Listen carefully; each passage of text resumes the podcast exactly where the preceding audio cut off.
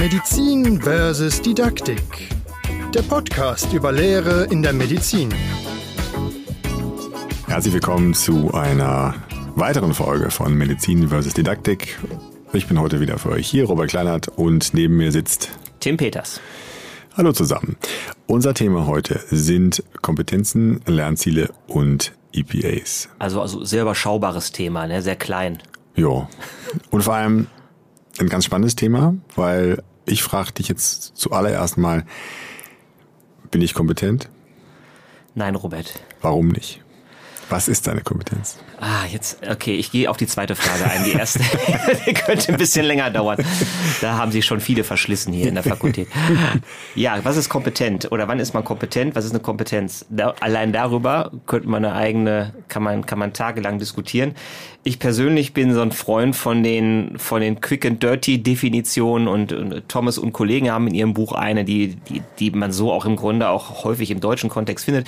Die sagen, Kompetenz ist im Grunde ein, ein, ein sinnvolles Zusammenwirken von Wissen, Sachen, die ich weiß, Knowledge heißt bei denen, Fertigkeiten, also Skills und eine Haltung, die entsprechend äh, positiv in dem Kontext ist. Und wenn das zusammenwirkt und dann häufig eben noch, dann gibt's noch so, je nach Definition, so Qualifikationsmerkmale in einem gewissen Kontext, einer Situation, zielgerichtet, komplexes Handeln mit anderen Personen und so weiter, dann ist das eine Kompetenz. Und dann, wenn ich das kann, bin ich kompetent. Hört sich kompliziert an hört sich vor allen Dingen auch ganz praktisch für die Lehrer an. Hört sich ganz, ganz praktisch ja. an. Also ich habe jetzt einen Studi und der, dem äh, oder der möchte ich eine Kompetenz vermitteln. Ja. Was tue ich? Da muss man halt erstmal das Ganze zergliedern und da macht der Kompetenzbegriff auch eigentlich echt Sinn, weil wir, die wir Sachen können, reflektieren ja jetzt nicht großartig. Ne? Was, muss, was muss ich jetzt irgendwie mhm. wissen und machen und tun mhm. und, und welche Haltung muss ich haben, um das zu machen? Mhm. Aber wenn man das dann in so einem Prozess mal zergliedert und guckt, okay, was muss ich eigentlich wirklich wissen, an mhm. Fachwissen quasi, um diese Situation handeln zu können? Mhm. Was muss ich praktisch können? Dazu gehört auch Kommunikation, dazu gehört auch, aber natürlich auch alles, ne, angefangen von, weiß nicht, Nahtechniken bis Blutabnehmen oder so, keine Ahnung, Auskultation Kommunikation und so. Mhm. Und aber auch, welche Haltung muss ich dazu haben? Also zum Beispiel habe ich jetzt da einen es gab mal in irgendeinem in irgendeiner Dokumentation, da war in einem in einem brasilianischen Krankenhaus kommt einer rein mit einem ganz großen äh, Nazi-Tattoo und mhm. der behandelnde Arzt ist Jude. Mhm. So, ne, wie gehe ich damit um? Das ist jetzt ein sehr krasses Beispiel vielleicht an der Stelle, aber so, ne, äh, also mhm. also wie gehe ich um, wenn ich in oder wenn ich keine Ahnung habe, wenn ich mir unsicher bin, wie gehe ich damit um? Wie gehe ich damit um, wenn ich schon total überarbeitet bin mhm. und so? Also wie, welche Haltung habe ich zu den Patientinnen, Patienten, zur Situation, zu mir selber?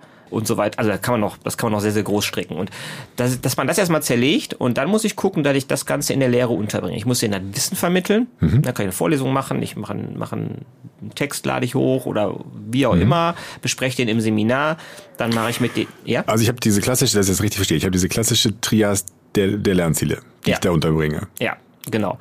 Und das ist eben auch der Punkt, wo Lernziele und Kompetenzen zusammenkommen. Lernziele sind mhm. in aller Regel quasi eindimensional. Also, ne, was mhm. weiß ich, die Hörenden können nach dem Hören dieses Podcastes mhm. ähm, eine Definition von Kompetenz beschreiben. Mhm. So. Eigenständig. Ne? Eigenständig. so, das wäre jetzt, ein, ne, das ist jetzt ein Lernziel, mhm. so, ganz mhm. klassisch, und das bezieht sich auf Wissen. So, mhm. wenn ich jetzt sage, die Hörenden können nach dem Hören dieses Podcasts sich einander gut Feedback geben oder so, keine mhm. Ahnung, dann mhm. wäre das eben eine, dann wäre das äh, praktischer Skill. Mhm. Ne? Und wenn ich sage, die überdenken nochmal ihr Verhältnis zum Thema, wie strukturiere ich eigentlich meine Lehre und, und, und, so weiter, irgendwie, ne, dann wäre das, was in dem Bereich dann vielleicht Reflexion und damit ein Stück weit in Richtung Haltung geht. So. Und die, Mhm. Ja, und die Lernziele sind im Grunde dann die Untereinheiten, wenn man so will. Da würden jetzt auch manche mhm. wieder aufschreien, dass man das so nicht machen kann, aber ich finde, für die, für die Praxis kann man sich das so ganz gut vorstellen. Mhm. Und Kompetenzen setzen im Grunde dann verschiedene Lernziele zusammen und sagen so, die Lernziele, wenn man die alle kann, wenn man die alle erreicht hat, dann, ne, dann hat man eine Kompetenz. Dann ist man kompetent und kann die Kompetenz in den Situationen umsetzen. Gib mir da mal ein Beispiel für eine Kompetenz. Ein Beispiel für eine Kompetenz wäre zum Beispiel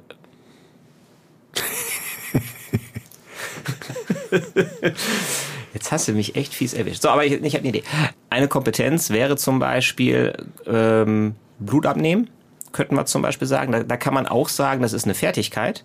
Aber wenn ich das, wenn ich den größeren Prozess nehme, mhm. ne, dann mhm. sage ich, ich muss erstmal wissen, wo mache ich das überhaupt? Mhm. So, wie desinfiziere ich das Material, was ich mhm. benutze? So, ne, also wo genau setze ich die Nadel an? Wie tief stecke ich die rein und so mhm. weiter? Das muss ich wissen. Mhm. Dann muss ich die Fertigkeit haben. Ich muss das Ganze handeln können. Ich muss, ich muss desinfizieren können. Ich muss das auch mit der Nadel am Arm, sage ich jetzt mal als Beispiel, auch wirklich gut umsetzen können. Und ich muss auch die Haltung haben, mit dem Patienten vorsichtig umzugehen und nicht sowas zu sagen, die äh, stellen sich nicht so an. Ich muss das ankündigen. Ich muss gucken, will der das auch und so. Ne? Also der, die Haltung zum Patienten. Und da wäre das im Grunde eine Kompetenz und es ist eben dann eingebettet oder oder oder oder besteht aus den verschiedenen ja. Lernzielen. Und das gleiche, warte, noch einmal mhm. kurz, ja. weil das häufig nicht so ganz auf dem Schirm ist, vielleicht auch noch ein anderes Beispiel, wenn wir jetzt in die Kommunikation oder, oder, oder so gehen. Das Überbringen mhm. einer schlechten Nachricht zum mhm. Beispiel, mhm. könnte man auch also könnte man auch sagen, also wäre eben so eine Kompetenz. Mhm. Äh, infauste Prognose, entweder an Patienten oder an Angehörige oder wie auch mhm. immer. Ne, auch da, ich muss erstmal wissen, was da passiert, so, was für ein Fachwissen erkläre ich da überhaupt, was passiert ist, wenn ich ein bisschen mehr in die Tiefe gehe. Ich muss die, die, die Skills, die kommunikativen Skills haben. Ne? Ich muss Breaking Bad News, Überbringen schlechter Nachrichten anwenden können. Mhm. Ich muss gucken können, dass ich halt Empathie zeige, Pausen setze und so weiter und so fort, was das Spikes mhm. Modell und so weiter, mhm. wenn man das jetzt unterrichten will. Und ich muss natürlich auch die Haltung haben, jetzt nicht zu sagen, boah, ich habe jetzt schon, weiß ich nicht, ich bin jetzt im Dienst seit 18 Stunden, ich habe ja keinen Bock mehr, ich hau die jetzt auf den Tisch oder ich werfe die in den Raum rein und gehe schnell weiter, weil ich mich damit nicht auseinandersetzen kann oder will, sondern ich muss mhm. die Haltung haben, okay, ich bin sehr erschöpft. Das ist ein Thema, was mich vielleicht sogar tangiert persönlich, aber ich muss mhm. trotzdem jetzt die Professionalität aufbringen, das so rüberzubringen und eine Empathie zu zeigen und so weiter und so fort. Und dann haben wir auch wieder die Lernziele, die eben dann zusammengenommen, wenn man das alles drei kann, dann mhm. ist man kompetent für diese Situation. Wie mhm. gesagt, es gibt in manchen Definitionen dann eben noch so Sachen wie Situations, ja, Kontexte, die noch eine Rolle spielen. Zum Beispiel, ich bin im Stress, es, es warten noch drei andere Leute, was weiß ich, eigentlich ist noch einer, wer, der müsste dabei sein, der ist nicht da und alles Mögliche, mhm. wo man dann sagt, das, das macht das, das Ganze noch schwieriger und sind so Herausforderungen, die auch nicht unbedingt planbar sind und so weiter. Ne? Also, mhm. das kommt noch oben bei und das ist natürlich schwierig im Studium zu lernen. Ja, das ist richtig. Aber wenn wir an Simulationspatienten oder Personen denken, mhm. Dann macht es ja schon einen Unterschied, ob ich jetzt die Blutabnahme an einem Gummiarm übe mhm. oder, gut, die übe ich jetzt nicht, nicht im, im, im Realen, aber ob ich etwas an einem... Der arme SP. genau. Ob ich etwas an einem, an einem Mannequin, an einer Puppe übe ja, oder ja. etwas eben mit, mit, mit SP, weil dann habe ich ja. ja direkt auch eine ganz andere Herausforderung. Ne? Ja, genau, man sollte den SP jetzt nicht 14 mal pieksen oder klar. so, ne? Aber wenn ich jetzt an eine kompetenzorientierte Prüfungsstation zum Beispiel denke, mhm. dann mache ich da nicht, also dann würde ich im besten Fall jetzt nicht sagen, da ist irgendwie ein Arm, der Richtig. lose einfach im, auf dem Tisch steht. Richtig. Ich sage, hier, zeigen Sie einmal. Ja. So, sondern ich würde eben zum Beispiel eine, eine Simulationsperson dahinsetzen. Da, die hat vielleicht dann diesen Modellarm in, ja. in ihrer Kleidung so drin, dass ja, es irgendwie mhm. halbwegs real aussieht, wo alle, alle wissen, das ist natürlich nicht der echte, aber Klar. und wo ich das dann kombiniere eben mit Kommunikation. Vielleicht hat dann der SP noch ein bisschen Angst vor Nadeln und dann habe ich sowohl eben eine positive Haltung zum Patienten mit drin, eine gewisse Vorsicht, Aufklärung. Mhm. Ich habe den, ich habe die kommunikativen Skills, die praktischen Skills mhm. mit drin. Plus, aber ich muss immer noch wissen, wo ich die Nadel reinschiebe, damit, wenn der Arm gut gemacht ist, dann auch da äh, die Flüssigkeit rauskommt. Mhm. Das, da fließt es zusammen und genauso wäre es auch in der Lehre analog. Das bedeutet aber, wenn ich Kompetenzen unterrichten möchte, mhm. dann sollte ich mir vorher die Lernziele auf diesen drei Ebenen überlegen, die ich lehren möchte, oder? Die ich, ja. oder die ich erreichen möchte. Genau. Und mhm. da gibt's ja Hilfe. Also das muss man ja, ja. nicht, man startet da Richtig. ja nicht, nicht, nicht ganz neu, sondern da gibt's ja. in, äh, in Deutschland gibt's den nationalen kompetenzbasierten Lernzielkatalog Medizin, mhm. abgekürzt NKLM, findet man auch unter nklm.de. Mhm. Aktuell Version 2.0, 3.0 ist gerade in Erarbeitung. Das soll dann auch, die Version 3.0 soll Pflicht sein dann mhm. für das, für die im Rahmen der neuen Approbationsordnung, wenn sie denn so kommt, für den Kern, also für 80 Prozent des Studiums soll dann dieser Lernzielkatalog Pflicht sein. Die Schweizer haben die Swiss Profiles, die sind nochmal ein bisschen anders aufgebaut, aber ist im Grunde auch ein, mhm. ein ja, da kommt noch, kommen noch ein paar andere Sachen drin vor, aber die besprechen wir auch gleich noch. Und ja, die Idee ist eben, dass man so ein Schriftstück hat, was sagt, wenn jemand fertig ist, also das ist immer, ist immer Absolventenprofil genannt. Also mhm. wenn jemand absolviert, das äh, Fach Medizin soll der können, Doppelpunkt. Und dann eben mhm. stehen die ganzen Sachen drin. Und in dem NKLM stehen halt, übrigens der Prozess fand ich übrigens auch sehr geil beim NKLM, die Schweizer waren wie, waren wie, wie so oft immer ein bisschen schneller. Mhm. Die hatten schon vorher einen Lernzielkatalog, der war riesig, da haben alle gemerkt, der ist viel zu groß, den müssen wir eindampfen, das haben sie gemacht, dann kamen die Swiss Profiles am Ende raus. Mhm. Äh, ganz grob vereinfacht der Prozess. Was machen die Deutschen im im Anschluss, mhm. die machen selber nochmal ein Monsterwerk. Also man hätte ja auch in die Schweiz gucken können, sagen können, hm, vielleicht nicht ein 400 oder 300 Seiten Konvolut, sondern Wer vielleicht hat's erfunden? Ne, Wer hat's genau. Ne, also man hätte, man hätte, äh, das, man hätte da dahin gucken können und sagen können, wir machen nicht den gleichen. Nein, wir machen natürlich nochmal genau den gleichen Fehler. Und die NKLM 1.0 Version, also der im ersten Lernzielkatalog nach einem sehr, sehr langen Konsensprozess.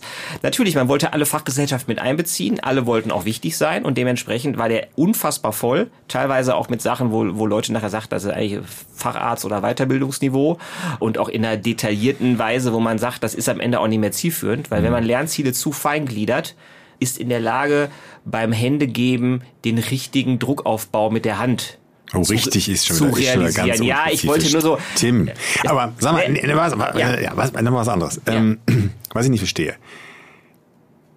Die Studis kommen zu mir, die lesen sich einmal die Knieuntersuchung selber durch zu Hause. Ja. Und dann gucken die mir bei 50 Knieuntersuchungen äh, zu und dann Ja. machen die das genauso wie ich. Wozu brauche ich dann, wozu muss ich das definieren als Kompetenz mit Lernzielen? Verstehe ich nicht. Die Warum-Frage. Ja, ist eine gute Frage. Es gibt ja durchaus auch Leute, die sagen eben, warum brauche ich, warum, warum muss ich das alles so kaputt durchdenken? Das haben wir ganz am Anfang schon mal in Folge 1 so leicht angeteased. Was ist eigentlich der Sinn und, und der Zweck von Lernzielen? war? Und das ist bei Kompetenzen dann am Ende des Tages auch nicht anders. Die Idee dahinter ist, dass ich Lehre planbarer mache. Nehmen wir mal an, äh, du sagst jetzt, ja, ich mache, ich habe die Studis für, was weiß ich, zwei Tage bei mir auf Station. Ich mache mit denen ganz ausführlich die Knieuntersuchung, finde ich voll wichtig. Mhm. Und dein Kollege macht aber Sprunggelenk. Weil der mag lieber Sprunggelenk. ne? Oder der hat gerade mehr Patienten damit. Oder keine Ahnung. Ne? Ja, ja, ja. So, Mhm. ja, dann haben die beiden Studiegruppen schon mal Verschiedenes gelernt. So. Und wenn man ein bisschen Pech hat, dann werden die vielleicht das Sprunggelenk oder das Knie so gar nicht mehr untersucht sehen. In ihrem weiteren Studium. Das sollte nicht so sein. und absolut. die Prüfung, die dann kommt, fragt vielleicht nur eins von beiden ab, was noch unfairer ist, weil die eine Gruppe darauf nicht vorbereitet wurde. Also, das heißt, man, man, man macht die Lehre damit planbarer, man äh, strukturiert gerade über das Studium hin- hinweg viel Ja. besser, was, was drankommen soll, was wichtig ist, was zentral ist und was eher unwichtiger oder noch für den Zeitpunkt noch nicht passender ist. Wir haben ja das Problem, dass wir im Medizinstudium so viele Fächer haben, die, die teilweise so hoch spezialisiert sind und mit ganz vielen Leuten, die alle mega begeistert sind von ihren Sachen und die könnten bis in, in tiefste Tiefen einem alles erklären und zeigen. Und das darf eben nicht sein. Man muss sich einigen, worum geht's jetzt wirklich? Was ist wirklich zentral? Und das kann man dann mit den Lernzielen festlegen. Darüber hinaus noch ganz kurz, wenn, ist auch sehr hilfreich, wenn mal ein Kollege ausfällt und einer springt ein.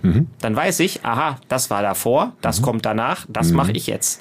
Also das machen ja die Lernziele auch. Und die Lernziele zwingen mich, im Vorfeld schon zu überlegen, was ist das wirkliche Ziel meiner Lehre? Ich möchte die These in den Raum stellen, dass wenn man mal zu manchen Lehrenden geht, die so ad hoc auf Station lehren, wenn man die fragt, was willst du heute mit denen machen? Ne? Ja, mal gucken, was da ist. Ne? So, so, ne? Äh, also da, äh, da, da- das kann sehr unspezifisch sein. Darin kann auch ein Charme liegen. Wir gucken wirklich mal heute, was da ist. Was ist an ja. so einem typischen Tag da und so. Und da, da, das kann das kann ein Lernziel sein. Ne? Ja. Also so. Aber äh, es sollte ja mehr sein als das.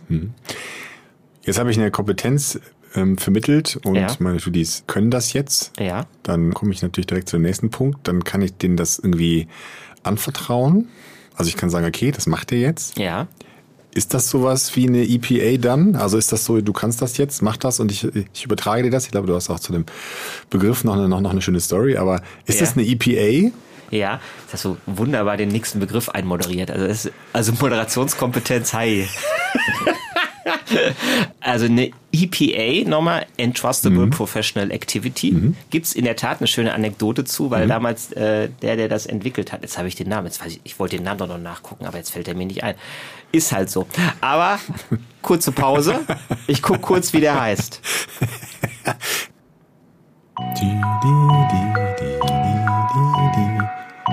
Ich weiß gar nicht mehr, wie das war. Das war doch die Musik von äh, Jeopardy. Jeopardy. Ich dachte Ja. von, von hier dem Herzblatt.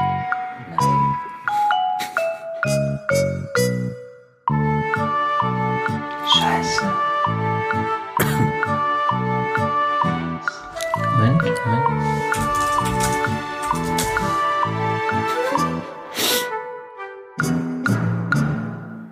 Da. Ja.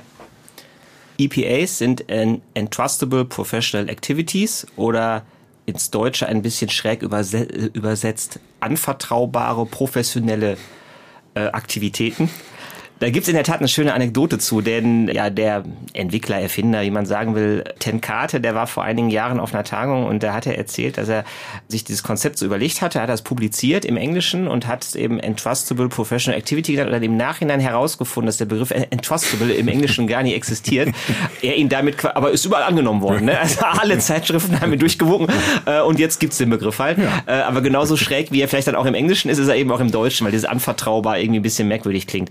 Die Idee dahinter ist aber eigentlich ziemlich cool. Und zwar zwei Sachen. Zum einen, diese, ich habe ja gerade schon gesagt, diese Lernzielfixierung, die kann einen auch immer kleiner treiben. Mhm. Ne, ich kann mhm. den Handschlag, kann ich dir in zehn Lernzielen beschreiben, mhm. was der machen soll. Und dann mhm. bringt der für die Lehre dann irgendwann gar nichts mehr. Das ist so mikroskopisch. Mhm. Und deswegen sagen zum Beispiel viele, auch zum Beispiel in der Pflegepädagogik, die sagen auch, wir machen nur noch Kompetenzen, wir machen die Lernziele gar nicht mehr, weil das ist uns einfach viel zu, das ist uns viel zu kleinteilig. Mhm. Und kann ich das alles überprüfen und soll ich und so weiter, ist berechtigter Kritikpunkt. Und die EPAs sind eben auch vielleicht so eine Entwicklung diesbezüglich, nämlich da zoomen wir noch mehr raus. Mhm. Also man, man legt eine Reihe von ganz grundlegenden Aktivitäten fest, wo man sagt, wenn jemand fertig ist, auch wieder hier, oder wenn ich jemanden habe, auch noch im Kontext durchaus der Ausbildung, aber im praktischen Bereich, was kann ich dem wie weit anvertrauen? Mhm. Also wo, und da spielt eben auch dieser, da ist eben so, so, so ein bisschen ähm, integriert zum einen eben der Begriff Vertrauen. Ich habe da einen Studi auf Station, den, den, den begleite ich eine Weile und traue ich dem zu, dass der jetzt zu dem Patienten reingeht und allein Blut abnimmt und ich bin nicht dabei. Mhm. So ist der schon so weit, kann der das schon. Da hat mhm. man ja relativ schnell, wenn man den so ein bisschen mit dem gearbeitet hat, so ein mhm. Bauchgefühl. Mhm.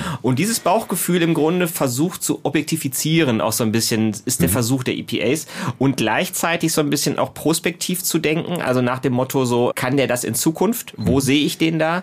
Und es, es bezieht sich eben weniger auf so einzelne Handlungsschritte, die teilweise ein bisschen ähm, artifiziell sind. Auch Kompetenzen können immer noch ein bisschen ähm, artifiziell sein, sondern wo man sagt, das sind so sogenannte irgendwie Units of Work. Also das sind so, also das sind so Arbeitsabläufe, Bestandteile, die kommen so in der Praxis vor, die müssen mhm. so später geliefert werden. Mhm. Und darauf beziehe ich mich in meinen EPAs. Mhm.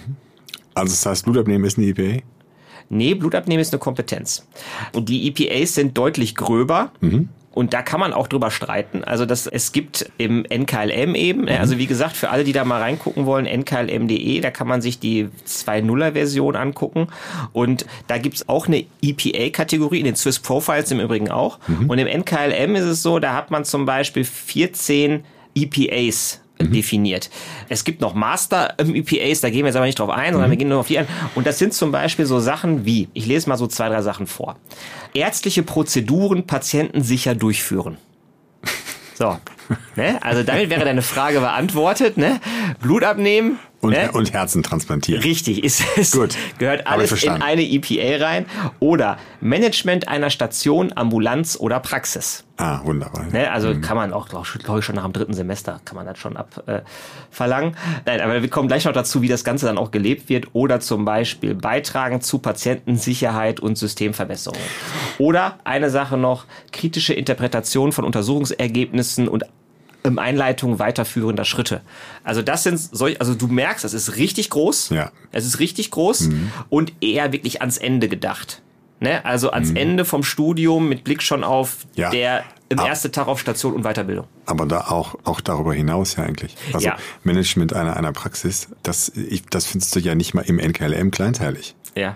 Da gibt's gar keine Lernziele für. Also zumindest kenne ich die nicht, ja. vielleicht habe ich es überlesen, aber ja. ähm, ja, das ist also ne, also ich glaube nicht, dass da die eigenständige Management einer Praxis am Ende drin steht, aber es ist in der Tat, also es ist eine, eine große Sache und mhm. dann würde man, genau, und das ist alles noch quasi nochmal noch, noch weiter zusammengefasst in die sogenannten Master EPAs. Mhm. Da haben wir dann so Sachen wie stationäre Aufnahme von Patientinnen und Patienten, stationäre Betreuung von Patientinnen und Patienten, Entlassung von Patientinnen und Patienten, Durchführung von Prävention und Früherkennung.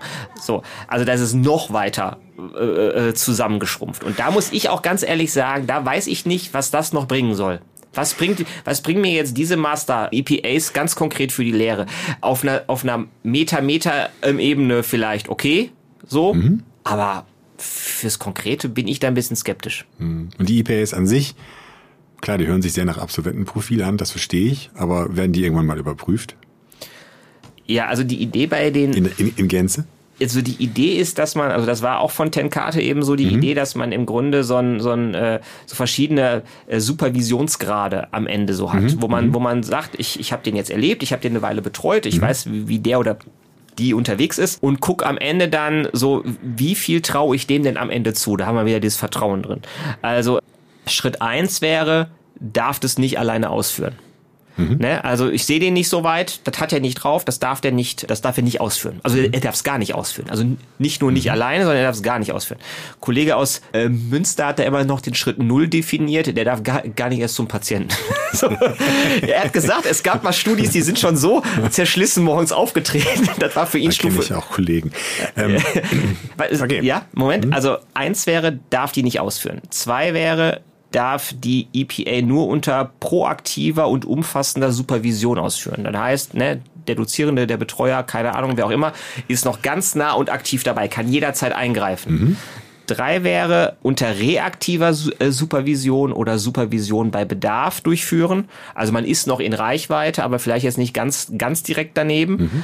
Vier wäre selbstständig und fünf wäre die EPA bei anderen supervidieren. Da ist also ein Rollenwechsel am Ende drin. Mhm. Ja, und dann ist eben die Idee, dass man sich quasi an, also guckt, wie performt jemand und dem dann entsprechend die EPAs attestiert und dann sagen kannst, da sehe ich dich alleine, da nicht und so weiter. Und nach welchen Kriterien? Nach welchen gibt es ein Assessment? Nach welchen Kriterien ist das? Oder ist das ein, ein reines Meister-Schüler-Ding, genau wie bei meiner Knieuntersuchung eben? Also ich sage dann irgendwann Daumen hoch, Daumen runter oder, oder vielleicht. Ja. Wenn ja, wir bei den Lernzielen ja so, so objektiv sind, sind wir dann da auch noch, also sind wir dann plötzlich subjektiv und das ist dann, äh, wie wir das gerade gerne hätten oder?